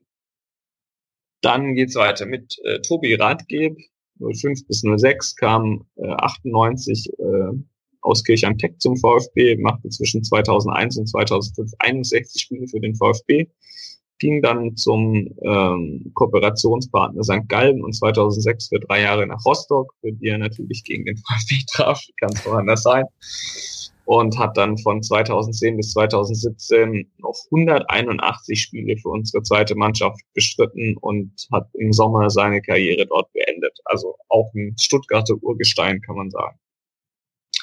Dann Tobi Weiß von 06 bis 07, war von 96 bis 2007 beim VfB, kam aber nur bei der zweiten Mannschaft zum Einsatz und konnte sich eigentlich so nie so richtig durchsetzen, ist dann äh, bekanntlicherweise nach Hoffenheim gegangen ist dann dort am Ende in der Trainingsgruppe 2 gelandet und spielt seit Sommer in Homburg. 2009 bis 2012 trug die Nummer 27 Stefano Celozzi, kam über die Bayern zum KSC und ist 2009 dann nach Stuttgart gewechselt, hat in drei Jahren bis 2012 30 Spiele für uns gemacht, war danach in Frankfurt und ist seit 2014 in Bochum. Stand auch auf dem Platz, glaube ich, als wir gegen Bochum gespielt haben letztes Jahr. Ja. Dann äh, Tim Leibold, 14 bis 15, war zwischen 13 und 15 beim VfB, galt als vielversprechendes Abwehrtalent, spielt momentan in Nürnberg in Liga 2. Dann äh, der letzte, der die Nummer 27 getragen hat, war Mart Ristel von 15 bis 16, kam äh, dem Moment war von 2010 bis 2017 beim VfB, war nur für die zweite Mannschaft aktiv und wechselte im Sommer nach Sochaux. Ja. Ja, Also alle Träger, alle, alle Rückennummern seit 95 gibt's übrigens auch auf unserer Homepage rund um den Brustring.de. So, genau. wer ist der Spieler der Folge für euch? Muss dazu sagen, es sind jetzt ein paar Spieler, die ähm, eigentlich bei der zweiten nur für die zweite gespielt haben, die aber trotzdem mal in den Profikader berufen wurden und dementsprechend auch die Nummer dann bekommen haben, aber die nie äh, auf den Platz getragen haben. Das ist beispielsweise bei Ristel und Leibold, glaube ich, so, die, äh, ich weiß nicht, ob die überhaupt mal auf der Bank gesessen haben. In der Bundesliga. dafür, hat, dafür hat Ristel jetzt, dafür hat Ristel jetzt einen Stuttgarter Trainer in so Show. Echt, wer ist denn der Trainer? Peter Zeidler. Ah. Ah. Ja. Wer ist denn euer... Also nur so als Einwurf. Ja. Schön. Ähm, habt ihr euch denn schon entschieden, wer euer Träger der Nummer 27 ist? Es wird immer schwieriger, je, je äh, mehr Folgen wir machen, finde ich. Ja, die, die Spieler auch immer unbekannter werden und äh, sagen wir Ja, mal, genau, wir müssen uns irgendwann mal was anderes überlegen. Wahrscheinlich ist es dann tatsächlich Timo Wenzel. Ich kenne ihn nicht, aber der hat uns in die Champions League Gruppenphase geschossen. Das finde ich Nee, gut. ins Achtelfinale. ins Achtelfinale, meine ich ja. Oder ist es tatsächlich Tobi Ratgeb? Also ich tendiere zu Tobi Ratgeb. Einfach weil das mal, er hat zwar nie äh, die Nummer beim VfB auf der, äh, in der Bundesliga getragen, aber irgendwie hätte er es verdient. Ja, für mich ist auch Tobi Ratgeb dran. Benny, hast du, ich meine, du bist wahrscheinlich jetzt nicht so tief drin in der, in der VfB-Historie wie wir. Also ich würde auch Timo Wenzel sagen, ganz einfach sportlich war er dann schon sehr, sehr bedeutend, finde ich. Ja. Gut. Ihr könnt natürlich auch darüber abstimmen. Ähm, ihr findet nicht nur alle Rücknummer bei uns auf dem Blog, sondern ihr findet dann auch, sobald diese Folge online geht, wie gewohnt, die Abstimmung zum Spieler der Folge äh, auf unserem Blog und könnt, dann könnt ihr euch bis nächste Woche Mittwoch entscheiden, wer euer Spieler der Folge ist. Gut, dann sind wir auch schon fast am Ende angelangt. Ähm, noch ein kurzer Hinweis, wenn ihr uns finanziell unterstützen möchtet, dann könnt ihr das gerne tun über Patreon über, oder über PayPal. Ähm, wir haben da eine Seite eingerichtet. Bei PayPal könnt ihr uns einmalig spenden und bei, ähm, bei Patreon könnt ihr uns sozusagen regelmäßig unterstützen.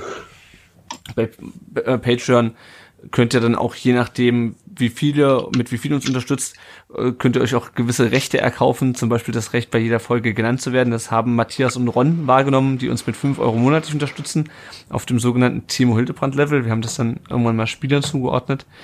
Ähm, Genau, also wir freuen uns natürlich auch über kleine Spenden, denn auch viele kleine Spenden helfen uns schon weiter, um beispielsweise neues Equipment zu kaufen, wie beispielsweise das äh, neue Mikro, das der Tom immer noch nicht äh, von mir äh, übergebracht bekommen hat. ähm, oder neue Aufnahmesoftware oder verschiedene andere Sachen. Wenn wir gerade nichts haben, um das auszugeben, dann ähm, sparen wir das natürlich und warten, bis es was Vernünftiges gibt, wo wir das für verwenden können. Dann haben wir noch das Tippspiel rund um den Brustring. Dort liegt nach sieben Spieltagen äh, CC97 und ich wiederhole nochmal, ist wahrscheinlich nicht die gesamte Ultra-Gruppe, sondern lediglich jemand, der sich so nennt, mit 99 Punkten äh, vorne. Auf Platz 2 D Prinzessin oder die Prinzessin mit Doppel-E, wie auch immer, mit 88 Punkten. Und auf Platz 3 Georgi Boy. Ähm, also die Namen in dem Tippspiel, die äh, Nicknames in dem Tippspiel sind noch wilder als bei Twitter teilweise. Ähm, so viel zum Tippspiel rund um den Brustring. Genau. Ähm, ihr könnt uns natürlich auch bei Apple Podcasts, früher iTunes, ähm, rezensieren. Darüber freuen wir uns und wir werden leichter auffindbar. Äh, wir lesen jede Rezension vor und es gab tatsächlich eine neue, und zwar von Tapete. Endlich mal wieder. Äh, Tapete Fußballerfinder? Fußballerfinder ist der, ist die Überschrift, glaube ich. Ich habe es auch nicht ganz ah, verstanden. okay, ist die Überschrift. Alles gut. Äh, jedenfalls äh, super Podcast, quasi für zwischendurch, wenn der VfB mal nicht spielt. Grüße an Dicky nach England. Äh, ja, Grüße an Dicky. Äh, interessant. Danke für die Rezension, freut uns. Ähm, genau, ansonsten sagt gerne weiter, was ein Podcast ist, erklärt, wie man uns zuhören kann. Ähm, ihr findet uns auf rundumdenbrustring.de, bei Facebook einfach nach runden den Brustring suchen und bei Twitter mit dem Handle rundudbrustring. Und wir haben auch eine Neuerung, die für diese Folge leider noch nicht wahrgenommen worden ist. Aber ihr könnt jetzt auch Sprachnachrichten per WhatsApp oder äh, Telegram schicken. Telegram? Telegram, ja. Das ist auch eine Message Kenn ich gar nicht. Messaging-App. Also nur halt ein bisschen Interessant. eine Deutsch ist, die ist, glaube ich, in Deutschland hat ein bisschen mehr Datenschutz als WhatsApp. Die ging an mir vorbei. Jedenfalls, ihr könnt diese Apps nutzen, um uns Sprachnachrichten zu schicken an die Nummer 0157 511 08680. Und dann seid ihr quasi mit dabei und könnt euren Beitrag leisten. Äh, Handynummern werden natürlich vertraulich äh, behandelt und werden nicht weitergegeben. ähm, ja, würden uns darüber freuen, wenn da einige ja, Meinungen oder so hier mit in den Podcast einfließen können. Äh, Benny, wo findet man dich eigentlich im Social Web, äh, wenn man dich kontaktieren möchte? Oder hast du eine offizielle Mailadresse? Äh, meine meine, meine Mailadresse steht bei, bei meinem Twitter-Account Benny mit Doppel N und I unterstrich Hofmann, wie der Hof und der Mann. Also mit Genau. einem F. Richtig, richtig. Ganz wichtig. Ich, ich wurde neulich per Mail als Herr Hofer angeschrieben. Das war auch ganz nett. Ja, da passieren die lustigsten Sachen Ja. auf jeden Fall. Ja, ja, aber alles gut. Nee, äh, ansonsten, ja, Twitter ist eigentlich so. Das bei Facebook bin ich nur privat, also jetzt nicht als, als äh, Journalist. Ich finde aber Twitter so zum Diskutieren ist es eigentlich ganz, eigentlich so Ja. das, das äh, Medium, das ich da am häufigsten nutze. So auch dann in der Rolle als Fußballberichterstatter. Alles klar. Ja. So, äh, unsere nächste Folge kommt vor oder nach dem Pokalspiel in Kaiserslautern. Mal sehen, wie es aussieht, wann wir mal wieder Zeit dazu finden. ähm, ja, ansonsten danke Benny, dass du unser Gast warst. War sehr spannend, auch mal die Außensicht äh, auf den VfB zu hören. Dankeschön, Ich sage Und danke und ja, hat Spaß gemacht. sehr gerne. Dann bleibt nur noch zu sagen, tschüss, bis zum nächsten Mal. Ja. Tschüss. Tschüss.